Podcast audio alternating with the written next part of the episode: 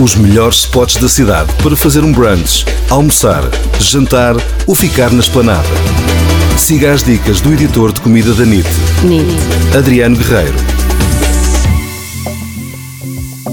O Chutneyfy tem um novo restaurante em Lisboa, é um restaurante de comida indiana, bastante conhecido no Príncipe Real, que já existe desde 2017. E eles agora têm uma nova, um novo espaço aqui na zona de, de São Sebastião, perto do, do Belo Corte Inglês.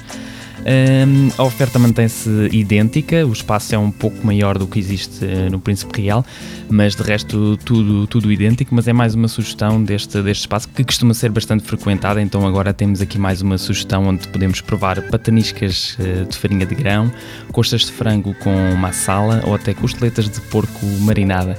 Esta é uma cadeia que já existe em Berlim desde 2014, já tem dois espaços na Alemanha e agora também já tem dois espaços em Portugal, os dois em Lisboa.